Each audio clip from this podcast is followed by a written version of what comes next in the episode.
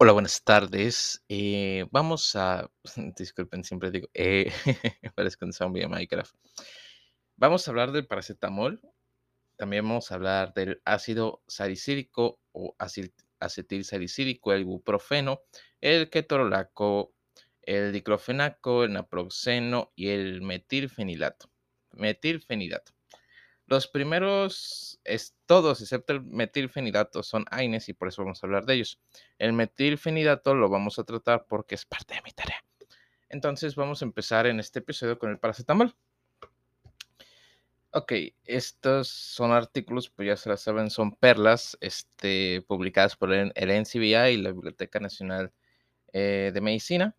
Entonces, un agradecimiento a ellos. Les voy a dejar la referencia y también pu- puede que hablemos un poco eh, de las versiones que aparecen en distintos libros. Entonces, vamos a comenzar. Paracetamol. Este es un artículo de eh, Valeria Garrietz, eh, Jackie Anderson y Thomas Knapp. Actividad de educación continua. El acetaminofén, acetaminofén o paracetamol se considera un analgésico no opioide y un agente antipirético que se usa para tratar el dolor y la fiebre. Los médicos pueden usarlo para sus pacientes como agente único para el dolor leve a moderado y en combinación con un analgésico opioide para el dolor intenso, como lo es el tramadol. Mecanismo de acción. El acetaminofén, también llamado N-acetil para aminofenol o paracetamol, es uno de los analgésicos y antipiréticos de venta libre más utilizado. Aunque su mecanismo de acción exacto sigue sin estar claro, históricamente se clasifica junto con los AINES eh, porque inhibe las vías de la ciclooxigenasa. Ah, disculpen, no sé qué está pasando. Disculpen, se clasifica junto con los AINES porque inhibe las vías de la ciclooxigenasa, las COX, la 1 y la 2. Al igual que los AINES, el acetaminofén tiene propiedades analgésicas y antipiréticas. Sin embargo, los estudios han demostrado que el acetaminofén o paracetamol tiene propiedades analgésicas y antipiréticas. Ah, perdón. Sin embargo, los estudios han demostrado eh, que el acetaminofén carece de propiedades antiinflamatorias periféricas. Puede ser que el acetaminofén inhiba la vía de la ciclooxigenasa en el sistema nervioso central, pero no en los tejidos periféricos. Además, el acetaminofén o paracetamol no parece, unirse al sitio activo de la enzima de la ciclooxigenasa 1 o la ciclooxigenasa 2, en lugar de reducir la actividad de la ciclooxigenasa 2 mediante un mecanismo diferente. También se ha teorizado que el acetaminofén inhibe la variante de empalme de la ciclooxigenasa 1, también llamada ciclooxigenasa 3, pero no se ha confirmado que esto ocurra en humanos. Independientemente de esto, se cree que la reducción de la actividad de la vía de la ciclooxigenasa por el paracetamol inhibe la síntesis de prostaglandinas en el sistema nervioso central, lo que conduce a sus efectos analgésicos y antipiréticos. Las propiedades analgésicas pueden deberse a un efecto estimulante sobre las vías serotoninérgicas descendentes en el sistema nervioso central. Otros estudios han sugerido que el paracetamol o uno de sus metabolitos, por ejemplo, el AM404 paracetamol también puede activar el sistema cannabinoide, por ejemplo, inhibiendo la captación o degradación de la anandamida y la 2-araquidoniglicerol, contribuyendo a su acción analgésica. Administración. El paracetamol se puede administrar por vía oral, rectal o intravenosa. Eh, por vía oral, el acetaminofén o paracetamol está disponible en forma de tableta, cápsula, jarabe, solución oral o suspensión. Por vía rectal, se está disponible como supositorio para poblaciones de pacientes adultos y pediátricos. Y como intravenoso, tiene, eh, también viene en fu- infusión intravenosa para su administración. Los efectos adversos. Los efectos adversos del paracetamol administrado por vía oral o rectal pueden incluir los siguientes. Eh, perdón, es mi perro. Erupción cutánea, reacción de este, hipersensibilidad, nefrotoxicidad, como elevaciones de la BUN y la creatinina. Es hematológico, efectos hematológicos, pues la anemia, leucopenia, neutropenia y pacitopenia. Eh, metabólico y electrolítico, disminución del bicarbonato sérico, disminución de las concentraciones de sodio y calcio, hiperamonemia, hipercloremia, hiperuricemia y aumenta la glucosa en cero, bilirrubina y fosfatasa alcalina. Los efectos adversos adicionales del paracetamol administrado por vía intravenosa incluyen náuseas, vómitos, estreñimiento, prurito y dolor abdominal. Los efectos adversos raros pero graves incluyen hipersensibilidad y reacciones anafilácticas, así como reacciones cutáneas graves incluso mortales. Estos incluyen necrólisis epidérmica tóxica, postólisis exantemática generalizada aguda y síndrome de Steven Johnson. Advertencias en el recuadro de la FDA.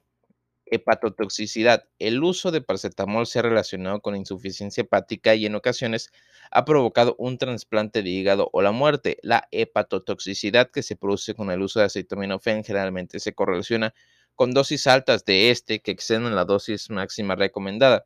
Este efecto puede implicar la ingesta de más de un medicamento que contenga paracetamol como ingrediente. También se ha observado daño hepático en pacientes con dosis crónicas de acetaminofén. Inyección.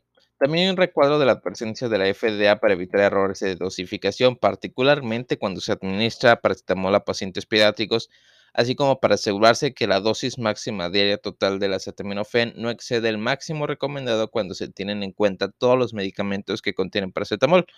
Aunque se han documentado estos efectos, advertencias y asociaciones, el paracetamol sigue siendo un medicamento seguro y eficaz cuando se usa correctamente.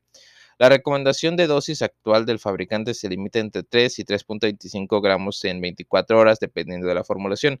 Sin embargo, la toxicidad es rara a menos de 150 miligramos por kilogramo para un adulto, de o, para un adulto o 200 miligramos por kilogramo para un niño. Contraindicaciones. Las contraindicaciones para el uso de paracetamol incluyen hipersensibilidad al paracetamol, insuficiencia hepática grave o enfermedad hepática activa grave.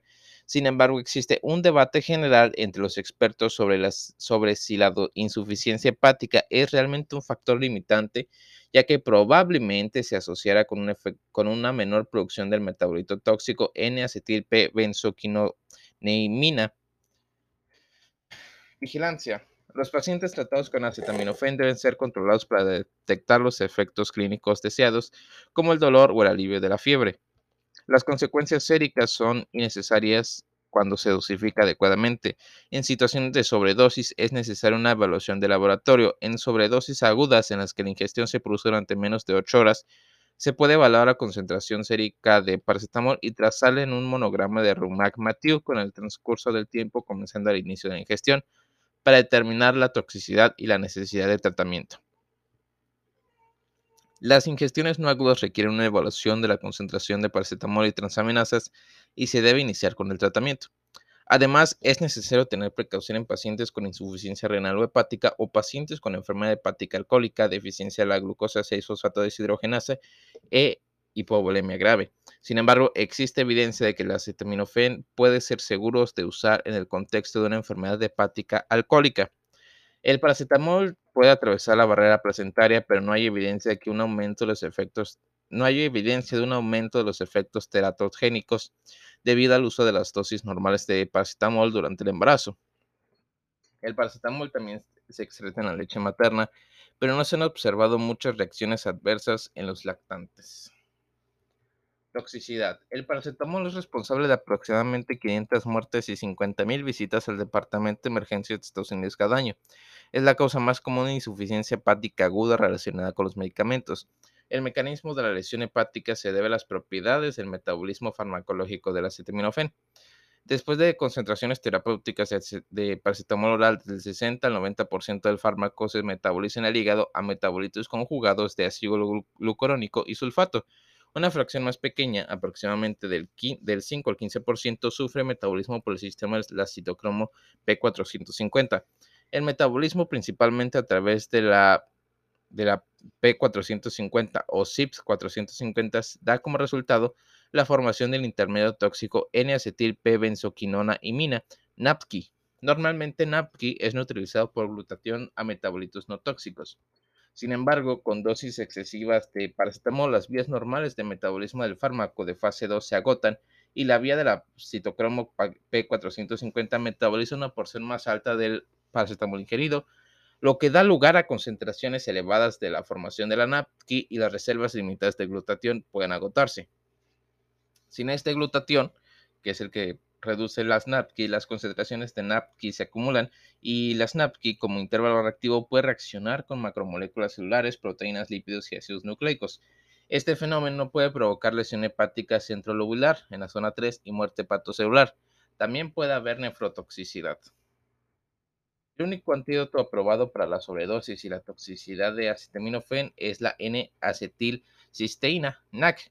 La N-acetilcisteína es un precursor de la síntesis de glutatión y ayuda a restaurar las reservas intracelulares de glutatión para neutralizar los compuestos de la NAPKI y puede inactivar esta misma directamente. La NAC o N-acetilcisteína se puede administrar por vía oral o por vía intravenosa. Por lo general se prefiere la N-acetilcisteína intravenosa porque los vómitos son comunes con la sobredosis de acetaminofén. Es eficaz cuando se administra dentro de las primeras horas, de 8 a 10 horas, de una ingesta tóxica de paracetamol.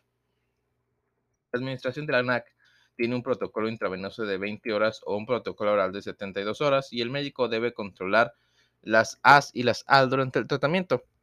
Una cosa, estas AS y AL, pues del perfil hepático. Una cosa importante tener en cuenta es que la mayoría de los pacientes no presentan síntomas en las primeras horas después de la ingestión de dosis tóxicas de paracetamol y es posible que solo presenten dolor abdominal y náuseas como síntomas durante las primeras 12 a 24 horas.